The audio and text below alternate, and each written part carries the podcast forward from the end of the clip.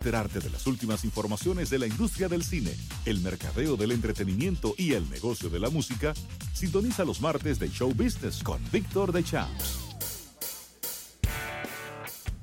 Buenas tardes amigos oyentes de Almuerzo de Negocios, un servidor Víctor de Champs, como siempre con todas las informaciones, toda la actualidad del marketing del entretenimiento, show business. Saludos José Luis, Rafael, todos los oyentes de Almuerzo de Negocios que siempre están atentos a nuestro programa y claro, como siempre todos los martes con todas las informaciones del showbiz y vamos a hablar inmediatamente, entrar en materia porque Avengers Endgame sigue, sigue reinando en la taquilla y además se convirtió esta semana precisamente en la película extranjera de más recaudación de todos los tiempos en China. Así como ustedes lo oyen, Avengers sigue en su paso arrollador por todas las salas de cine en el mundo y China, que no es la excepción, además de que son eh, fanáticos full time de las películas de ciencia ficción, hay que resaltar que eh, Avengers Endgame es la película eh, más taquillera, la película extranjera más taquillera de todos los tiempos, con una recaudación hasta el momento, de, entre el tiempo que tiene exhibiéndose en China, 603 millones de dólares. Tiene ya recaudado solo en China esta película que ya se inscribió en el libro de los récords con, eh, con el, claro, todavía hay que esperar, pero ahora mismo está en el segundo lugar de todos los tiempos a nivel mundial de todas las películas eh, en recaudación. Precisamente está esta película Avengers, fue felicitada por el director James Cameron. Eh, con dos películas monstruosas en taquilla como Titanic, así como también Avatar, pero él estuvo felicitando eh, de una manera muy profesional y noble a esta producción de Avengers. Hay que resaltar también que tengo por aquí los datos de cuánto ganaron cada actor, o más bien de los actores principales de esta película. Ah, en, este caso, Robert Downey Jr. es el actor eh, que ha venido, y creo que el actor que, le ha sacado más dinero ah, realmente a, a Avengers, no tan solo a Avengers, sino a Marvel.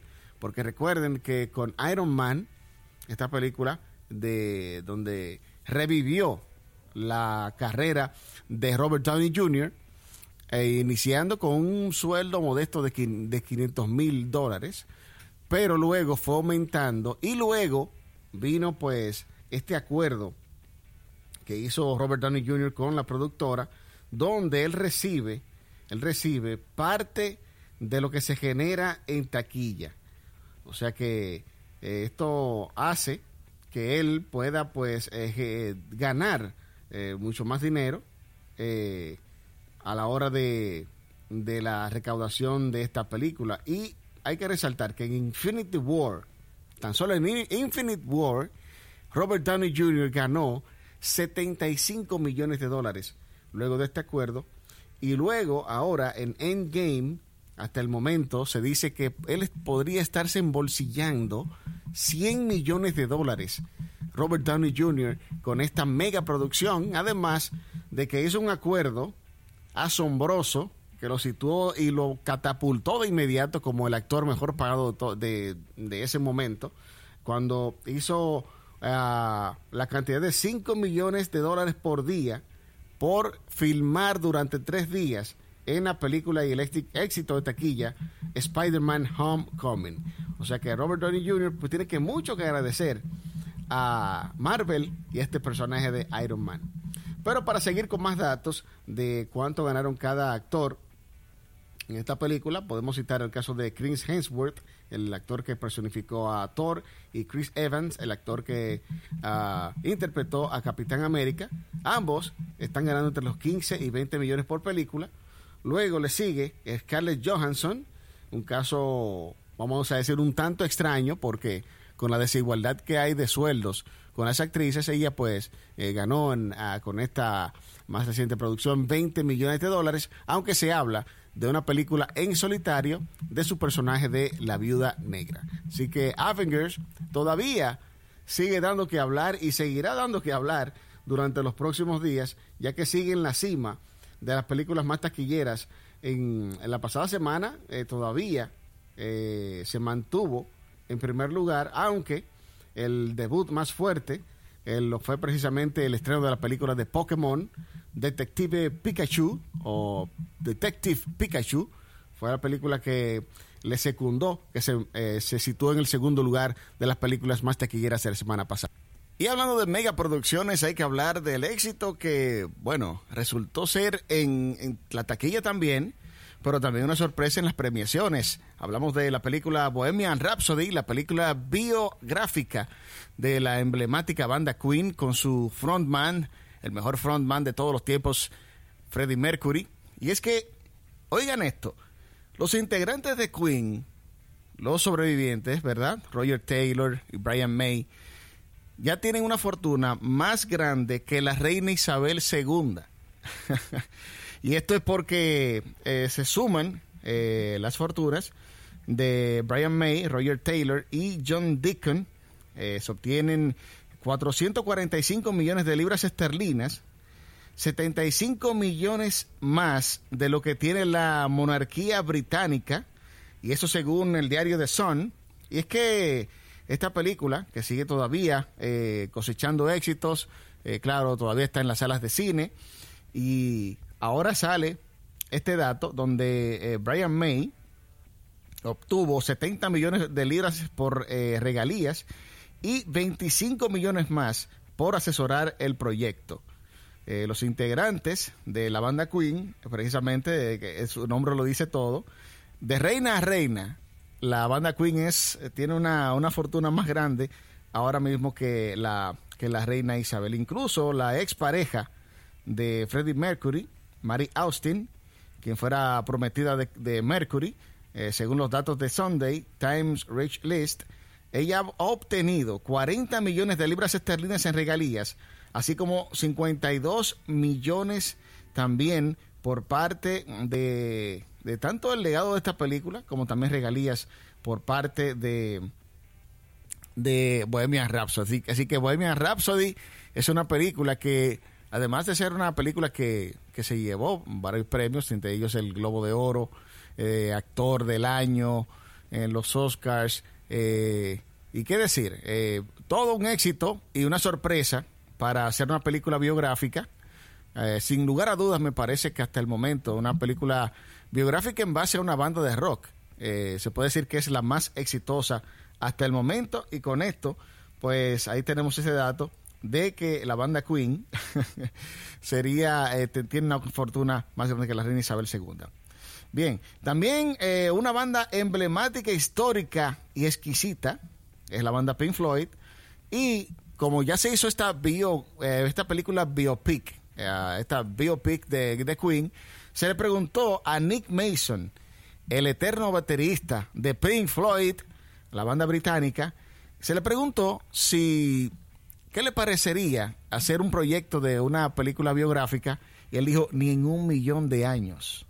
Según las palabras de Nick Mason, esto se debe a que en Pink Floyd, y claro, todos lo sabemos los que seguimos su música y su, y su trayectoria, habían dos cabezas que dirigían todo. Y esas dos cabezas precisamente fue la manzana de la discordia. Hablamos de precisamente de Roger Waters, eh, uno de los líderes de, de, Pink Floyd, y David Gilmour, que, bueno, ahí la, la, los conflictos a nivel de creatividad y también emotivos, a nivel de, de, de amistad y todo, pues se vieron bastante afectados en esta banda eh, tan histórica como lo es Queen. Bueno, otro anuncio también que se hace saber es que la nueva serie de Star Trek, que será, estará siendo producida nada más y nada menos que por Amazon Prime Video.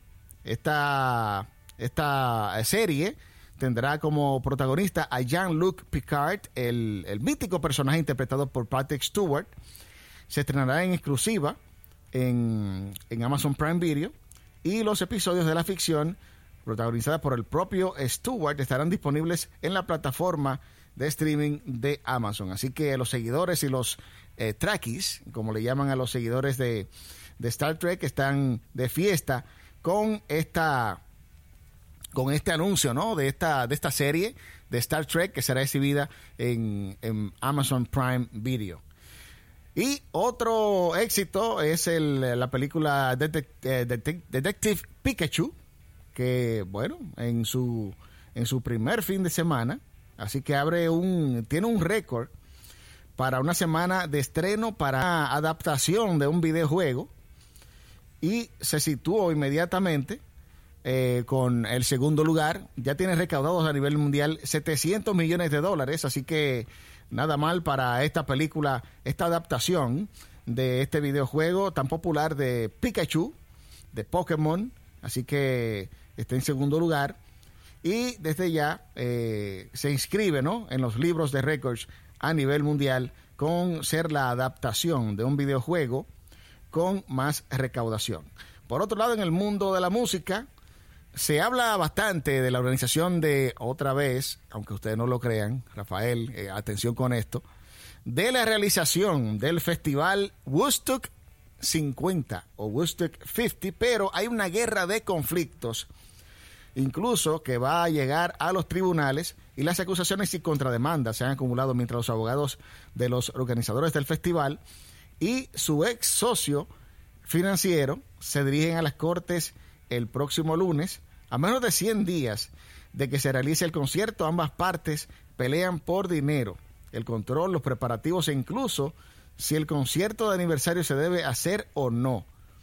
Porque según eh, precisamente el comité organizador de Woodstock 50 ha dicho, este festival que está previsto para realizarse el 16, del 16 al 18 de agosto en la pista internacional de Watkins Glen, como un homenaje masivo a uno de los eventos más significativos de la historia de la música pop y la contracultura eh, por allá en los años 60. Luego se han hecho eh, otras ediciones, o la más reciente no tuvo un final feliz, eh, donde hubo vandalismo, donde hubo, bueno, para el olvido, pero ahora se intenta nuevamente hacer este festival para lo que la, la empresa que estaba asociada con, con los organizadores eh, ha dicho que no existen, más bien que tienen el temor de, que no se puede realizar precisamente por el motivo de la seguridad, ya que eh, según esta compañía Amplify Life y Dentsu, que son los eh, socios que están en, disputa con los organizadores del Woodstock 50, han dicho que, que no existe una, una garantía ¿no? de seguridad, pero eh, sin embargo, ellos están anunciando que no se va a realizar. Sin embargo, el, comité organizador del Woodstock 50 dice que el festival sí va y por lo tanto eh, ya se va, a hacer, se va, a resolver este asunto y la última palabra la tendrá ya el martillo de un juez cuando dicte sentencia eh, y vamos a ver en qué para, si realmente puede realizarse este festival Woodstock 50 o no, pero hay unos millones de dólares bailando dentro de, este pleito, ya que según el comité organizador, esta firma, Amplify Life, eh, retiró, retiró de la cuenta de banco en común 17.8 millones de dólares, los cuales ellos quieren que se le devuelvan. Así que vamos a ver en qué termina este pleito por realizar el festival o nuevamente aquel festival glorioso de Woodstock. En esta ocasión se habla de la participación de, bueno, una cartelera bastante amplia de 80 artistas veteranos, así como estarían eh, del Woodstock original estarían Santana y Kenneth Heat.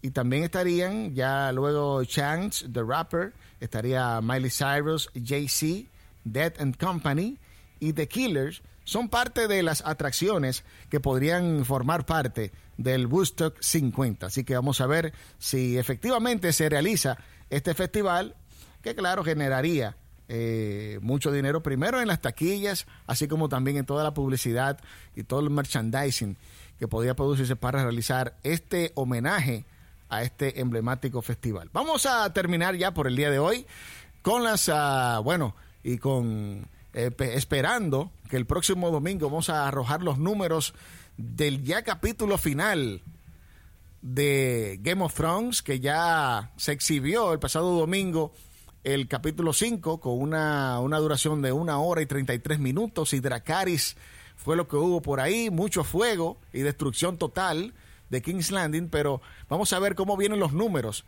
el próximo domingo en el capítulo final de esta exitosa serie que, por cierto, ya HBO anunció la realización de tres spin-off de esta película. Para eso contrataron ya a la actriz, uh, para uno de ellos, a la actriz australiana Naomi uh, Watts. Eh, estaría eh, protagonizando uno de los spin-off. Así que vamos a ver cómo vienen los números de la serie Game of Thrones que ya llega a su punto final. Vamos a hablar entonces ya para cerrar de las eh, películas más taquilleras en el pasado fin de semana en Estados Unidos. En el número 10, bajando rápidamente de peldaños The Curse of La Llorona con 1.8 millones de dólares en recaudación. El número 9, Tolkien, 2.2 millones de dólares en recaudación. El número 8, Breakthrough. 2.5 millones de dólares en recaudación. En el número 7, Ugly Dolls, con 4 eh, millones de dólares en recaudación. En el número 6, Palms, con 5, 3 millones de dólares en recaudación. 5, en el número 5 está Long Shot, eh, esta película con 6.2 millones de dólares en recaudación. de Intruder es la película que está en el lugar número 4 con 7 eh, millones de dólares en recaudación.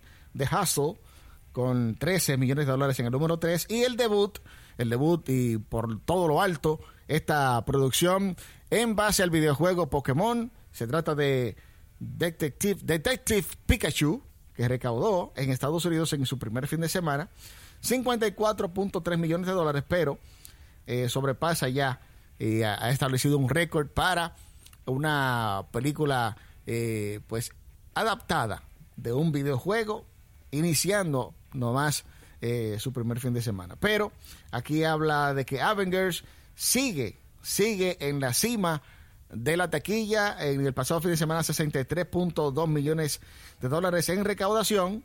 Y recuerden que ya Avengers se convirtió en la, la segunda película que más recaudación de toda la historia. Además, hasta el momento en China, es la película extranjera con más recaudación. Así que nos encontraremos la próxima semana. Para mí un placer estar con ustedes. Almuerzo de negocios, Víctor de Shams. Continuamos con Rafael José Luis y todo el contenido de Almuerzo de negocios. Nos veremos el próximo martes con toda la información del marketing, del entretenimiento, showbiz.